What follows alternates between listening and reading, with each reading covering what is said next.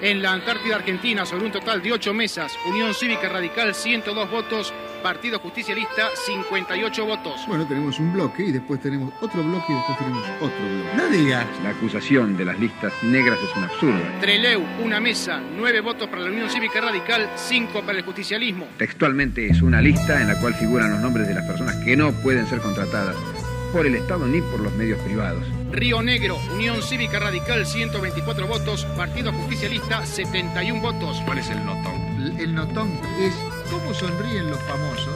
Yo digo, ¿a quién ajo le importa esto? Y General Roca también sobre una mesa, Unión Cívica Radical 58 votos, Partido Justicialista 36 votos. Mediaholic. Mediaholic. Bienvenidos y bienvenidas a un nuevo episodio de Mediaholic, tu podcast de medios. Nosotros acá en este podcast charlamos sobre los medios en general y una vez por mes realizamos un episodio hablando de la situación de los medios en determinada presidencia argentina. En el episodio de hoy, como podrán haber visualizado en el título, vamos a conversar sobre el periodo de 1983 al 1989, la presidencia que le correspondió al representante de la Unión Cívica Radical, Raúl Alfonsín.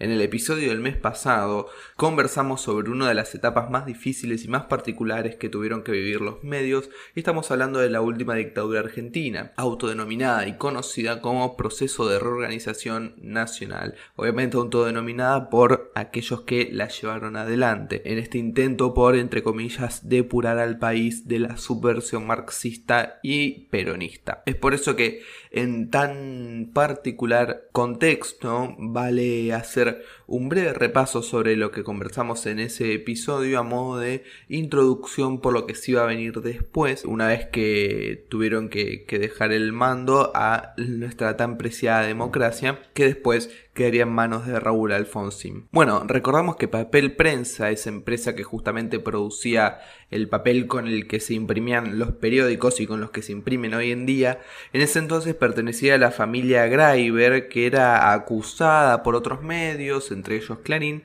por tener vínculos con montoneros. Tras el fallecimiento de David Greiber, el, el, dueño, Lidia Papaleo, su esposa, comenzó a recibir ciertas amenazas para que la empresa sea vendida a una sociedad anónima que estaba relacionada con tres de los medios más importantes de ese entonces, que eran Clarín, La Nación y La Razón. Por ello, el por entonces ministro de Bienestar Social, Francisco Manrique, le hace saber al abogado de los Greiber que debía realizarse la venta del control accionario de papel prensa Clarín, La Nación y La Razón, que se denominaron FAPEL Sociedad Anónima. En marzo del 77, los familiares del grupo Greiber y otros miembros también allegados a la empresa se lo llevaron a lo que fue conocido como el Pozo de Banfield, donde fueron torturados, algunos hoy en día están desaparecidos y algunos se sabe que murieron a causa de estas torturas. Según Clarín y La Nación, después los informes que recogieron, las detenciones tuvieron que ver con esta vinculación a montoneros y no tanto por haber vendido las acciones de la empresa Papel Prensa. A partir de ahí, la tenencia de Papel Prensa por parte de Clarín, La Nación y La Razón fue blindada por la Junta Militar al expresar ella misma que, digamos, que si vendían acciones, entre comillas, clase A, la empresa iba a empezar a ser compartida y por ende iba a empezar a debilitarse. También recordamos en el gobierno de facto de Onganía en 1967 se sancionó y se promulgó la ley 17.401 que decía que serían calificados como comunistas las personas físicas o de existencia ideal, esto me llama muchísimo la atención, existencia ideal, que realicen actividades comprobadas de indudables motivaciones ideológicas comunistas. Esto ya venía desde antes, pero también tiene repercusión en lo que fue el proceso, porque también de los que se saben 91 periodistas desaparecidos, la mayoría fue por eh, acusaciones de promulgar ideas marxistas. Con respecto a los desaparecidos, la CONADEP posteriormente iba a sacar el cálculo de que el total de desaparecidos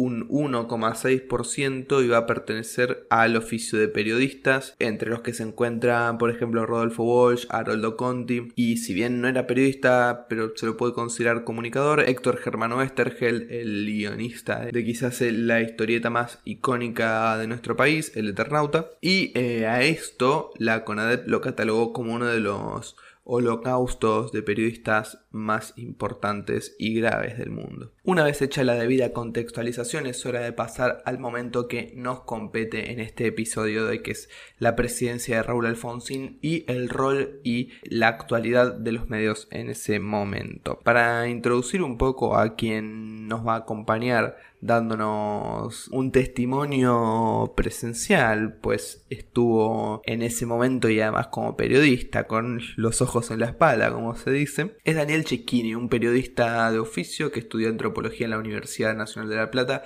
y psicología en la Universidad de Buenos Aires, que escribió para muchísimos medios, entre ellos Crónica, Diario Popular, Caras y Caretas, La Razón Matutino, también hoy en día se encuentra dedicando el sitio de periodismo de frontera Socompa y escribe como colaborador, eh, digamos, fijo en Infobae. De hecho, ahí Daniel Cecchini es que escribe una, una crónica que revive un momento que él vivió porque el rol de Daniel Cecchini es súper, pero súper interesante. Pongámoslo en estos términos. Imagínense que de repente ustedes, si quieren ser periodistas obviamente mejor, va a ser más emocionante, van a entrevistar el mismo día de las elecciones a uno de los candidatos a presidente. Redoblemos la apuesta no solamente lo acompañan en ese día, sino que lo acompañan a votar. Sigamos redoblando la apuesta. No solamente lo acompañan a votar, sino que están algunas horas después junto a él después de haber sido electo presidente de la República Argentina. ¿Se puede redoblar más la apuesta? Se puede redoblar más la apuesta porque digamos que no es un presidente cualquiera, sino que es el que fue conocido como padre de la democracia, nada más ni nada menos que Raúl Alfonsín. Daniel Cecchini, enviado por Editorial Atlántida, entrevista antes, acompaña en el durante y entrevista en el post a Raúl Alfonsín. La historia de por qué Editorial Atlántida lo contrata como periodista en el 83 es muy, pero que muy interesante. Pero dejemos que nos lo cuente él. Esto fue a mediados del 83. Atlántida le quiere cambiar la cara a, sus revistas que habían apoyado el proceso. Entonces contratan un montón de periodistas nuevos que, no estábamos, digamos que no, no, no, no, éramos cómplices de la dictadura. Ok, siguiendo con la misma línea de Daniel, algo que siempre me interesó de este periodo gubernamental en específico y al rol y la actitud de los medios, es cómo volvieron después de, este periodo dictatorial en el que la censura era moneda de cambio, digamos, cómo es que de repente, o no de repente, esa era la, duda que tenía, sino si fue gradual quizás, cómo fue que los medios comenzaron a volver a su eh, estructura de accionar habitual, digamos, o sea, nosotros teníamos como ejemplo muy claro a, presidentes como Hipólito Yrigoyen y Arturo Illia, en los cuales los medios los caricaturizaban, les ponían apodos, que si bien eso puede ser repudiable, creo que no hay libertad de prensa más tangible que cuando un medio denigra de esa manera a un presidente. Repito, por más que sea repudiable que los medios puedan caricaturizar a un presidente y que no sufran represalias como podrían haberla sufrido en alguna de las dictaduras o golpes de Estado que vivimos en Argentina, es algo positivo, entre muchísimas comillas. Entonces eso mismo le pregunté a Daniel, ¿cómo es que fue este reflorecer de los medios inmediatamente post dictadura? Después de la guerra de Malvinas empieza toda una apertura crítica digamos, por parte de los medios. Incluso se empiezan a crear medios. La dictadura está en retroceso, eh, no lo pueden pedir. Es una sensación, después de la guerra de Malvinas se empieza a abrir la libertad de expresión. Y eh, después del, 10 del 30 de octubre del 83 y del 10 de diciembre del 83 es un cambio, desde el punto de vista vivencial, te digo, como si se apagara, se, se acabara una larga tormenta oscura y de pronto te encontrás en el sol y empezás a correr, a tomar aire, a disfrutar y bueno, sí, se escribía, se escribía con muchísima libertad, chocando con las políticas de los medios. A mí me tocó final de la dictadura, eh, los últimos seis, siete meses, ocho meses de la dictadura y el primer año de democracia en Editorial Atlántida. Y ya eh, se escribía con cierta libertad. Lo que, lo que no se podía es contradecir la línea editorial que marcaba el medio. Con la vuelta de la democracia hay, y hay una proliferación de medios. En esa época aparecen un montón de revistas, El Periodista, revistas que, que, que son progres, si querés. Pero que juegan esto de, un cierto destape que hay, que no fue como el destape español después de los 40 años de, franquismo, pero, pero sí eh, hay una cierta autorreivindicación del periodismo y la recuperación de la, de la libertad de prensa. Ahora, nosotros sabemos que Clarín fue uno de los medios más beneficiados por la dictadura. ¿Cómo tomaron esta situación de la vuelta a la democracia y precisamente el gobierno del radical Raúl Alfonsín? Daniel lo contesta. Clarín tiene, como podríamos llamar, dos etapas dentro del gobierno de, Alfonsín. Una primera etapa es de apoyo tibio, que además eh, le sirve, y de eh, lavada de cara democrática, porque es un diario muy cómplice de la dictadura, incluso publicando operaciones de inteligencia. Hay notas donde cuentan que, se, había visitado, pero notas en firma, obviamente, el periodista había visitado campos, eh, digo, centros de reeducación de subversivos que se entregaban, o ese tipo de cosas, que eso no existía, obviamente, sino que eran, por un lado, maniobras propagandísticas y por otro lado, operaciones de inteligencia para ver si alguien caía. Y se presentaba. No cayó nadie por ese lado, un boludo no era. Este, hay una primera etapa que es apoyo a la democracia, apoyo al gobierno de Alfonsín, y hay una segunda etapa que viene ya a partir de 1986, después de las, después de las legislativas del 85, y ahí eh, por donde empiezan los, eh, los levantamientos cara pintadas, Clarín empieza a eh, primero presionar al gobierno de, Alfonsín desde el punto de vista para que torza el, el, rumbo económico, este, y después directamente una campaña brutal para golpearlo, que la denunció, para voltearlo, que la denunció el propio el propio Alfonsín. De hecho, Alfonsín le dice a Mañeto que se deje de joder y lo deje terminar el mandato. Ahora, si Clarín era tan fuerte y tenía tanto poder de influencia como para que Alfonsín le dedicara algún espacio en algún que otro discurso, ¿no podía haber enviado un proyecto al Congreso de estatización de la empresa Papel Prensa? Bueno, la respuesta es no. Digamos, el único que se metió con este hecho fue el fiscal Molinas, con el apoyo de ámbito financiero y crónica, dos periódicos que siempre fueron perjudicados por los aumentos de precios que papel prensa imponía, pero Alfonsín,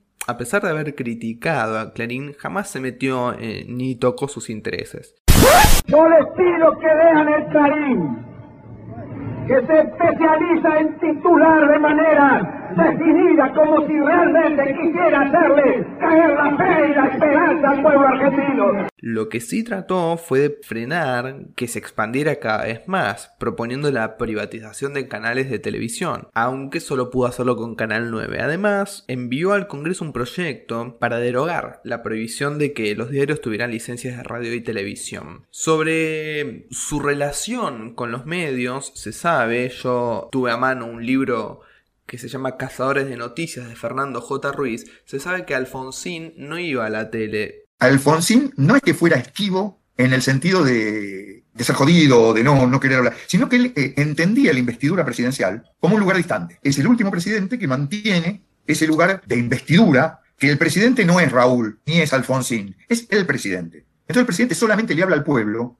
cuando hay cosas extremadamente importantes y lo hace generalmente a través de discursos no de conferencia de prensa, aunque Alfonsín dio alguna que otra. Y la posición del gobierno frente a cosas coyunturales y diarias es el, vocero el que habla, que es como si habla el presidente. La segunda gran cuestión que siempre me llamó la atención de este periodo gubernamental es que Alfonsín no logró terminar su mandato, sino que lo tuvo que entregar a Carlos Saúl Menem antes de tiempo no el 10 de diciembre como suele hacerse en la República Argentina. Y acá, una de las cosas que siempre más me intrigaron es si la prensa tuvo cierto tipo de compasión contextual, digámoslo así. ¿Por qué pienso esto? O me lo pregunto. Porque veníamos de una época, de unos años oscurísimos, en los cuales no fue bien a nivel social, no fue bien a nivel cultural y mucho menos económico. O sea, está bien, Alfonsín tuvo dos hiperinflaciones. ¿Cómo iban a quedar las instituciones democráticas del país? Digamos, para aclararlo, veníamos de una dictadura y el gobierno siguiente democrático no pudo terminar el mandato. Entonces, mi duda es, ¿qué rol tuvieron los medios? ¿Lo apoyaron a Alfonsín? Tuvieron algún tipo de, de papel en toda esta situación. Como dije antes, tuvieron algún tipo de compasión con el contexto de nuestro pasado y de lo que estaba pasando en ese momento. Bueno, que hay una primera etapa que sí, que sí, incluso los medios como, como, eh, Página 12 cuando surge, que surge en el 86, eh, como La Voz, como Sur, no hacen una crítica violenta al gobierno. También y el gobierno intenta tener un medio es Tiempo Argentino, que surge en el 83. Lo que pasa que, bueno, Tiempo Argentino lo cierran después, porque los gobiernos no saben manejar medios por sí mismos.